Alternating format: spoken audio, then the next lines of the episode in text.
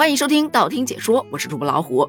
有小伙伴发现，最近好像刮起了一股复古风潮，各种军大衣、花棉袄充斥市场，这不禁就让人疑惑了：这股复古风是怎么刮到今年冬天的呢？这还得从国产羽绒服大幅涨价开始聊起。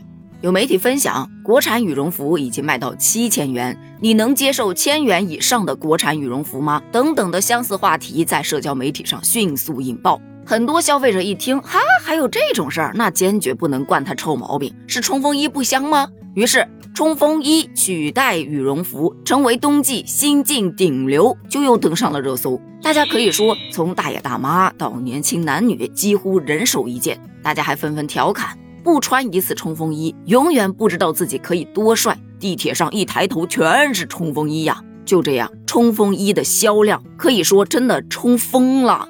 冲锋衣的价格也有小幅的上涨了，随便摸一件，它也好几百块呢。呃，当然比几千元的羽绒服还是便宜了不少的。可是依然有小伙伴还在寻找着更加平价的替代品。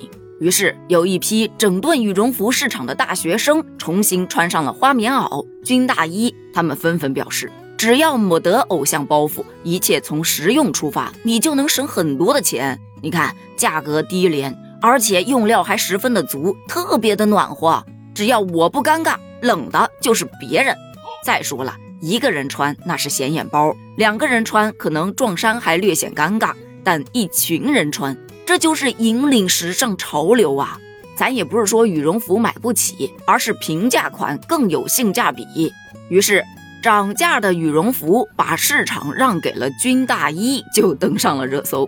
从这个话题一路走过来，你可以看到消费者的消费是逐步的在降级啊，不对，这不能叫降级，这是叫消费回归了理性。其实吧，我昨天也去给孩子买衣服来着，去看了一看服装大市场，不知道是不是我长时间没有去逛街的原因，我觉得街上好多人呐，尤其是在服装商场中间有一个特别大的一个柜台，那柜台上面堆满了红色的大棉袄，而且只卖三十九块钱一件。那个大柜台旁边围满了人，不仅有大妈们，还有一些年轻的妈妈们，甚至还有小姑娘呢。里三层外三层的在扒拉自己穿的码子。就我挤了半天，我挤进去啊，就摸了一下手感，确实厚度是有的，捏一捏还挺软和。所以说被抢爆是有原因的，但我没买。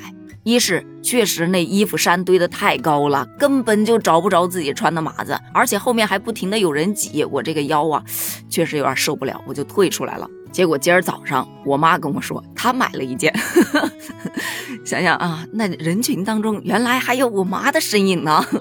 当时不是没抢这花棉袄吗？我就去看了一下羽绒服市场。本身之前是在网上看新闻说这羽绒服大幅的上涨，我就想去看看到底长成啥样。可是细细的研究了一番，发现也没怎么涨价啊，跟去年差不多的价格嘛。那么问题来了，为什么网上会说这羽绒服大幅上涨呢？查了相关的资料，也看了一下第一财经的调查报告，才发现传闻呐还是略有不实的。比方说，有些网友晒出来的羽绒服的标价是吊牌上面的原价。就比方说，我看到的一款羽绒服上面标价是两千多，但它却挂在平价区，也就是两百多块钱的那个区域当中的。说白了就是那吊牌价有点虚高哈。送礼是挺有面子的，但你自己穿还是以实际价格为准。当然，也不是说没有那种卖的价格特别高的羽绒服的，还是有的。例如一些大品牌的专卖店，那羽绒服随便摸一件就大几千。但要知道，人家以前卖的也不便宜，所以这也没有什么可参考性。反正这是我看到的现象。然后对比了一下第一财经得出来的调查报告，上面也是表明着，如今市面上存在的高价只是部分高端或者差异化的产品，并不应对行业普涨。换言之，大量常规的平价服装乃至原材料都是没有出现涨价的情况的。而近期羽绒服价格的波动，可能还是因为寒潮逼近，迎来了一些销量，导致羽绒服等材料在一定情况下有了一点点的涨价预期，但并不大。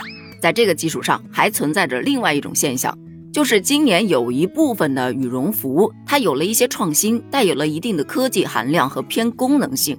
换言之，就是羽绒服升级了，从原来单纯的注重保暖和外观款式，变得越来越注重功能和科技性。所以这一小部分的羽绒服确实挂出了一些高价，而且现在公司啊更注重品牌化，就会投入更多的广告啊、宣传呐这些费用支出，自然就转嫁到了羽绒服上嘛。所以总结来说，羽绒服确实有涨幅，但是基础款的羽绒服是基本上没有什么价格变动的。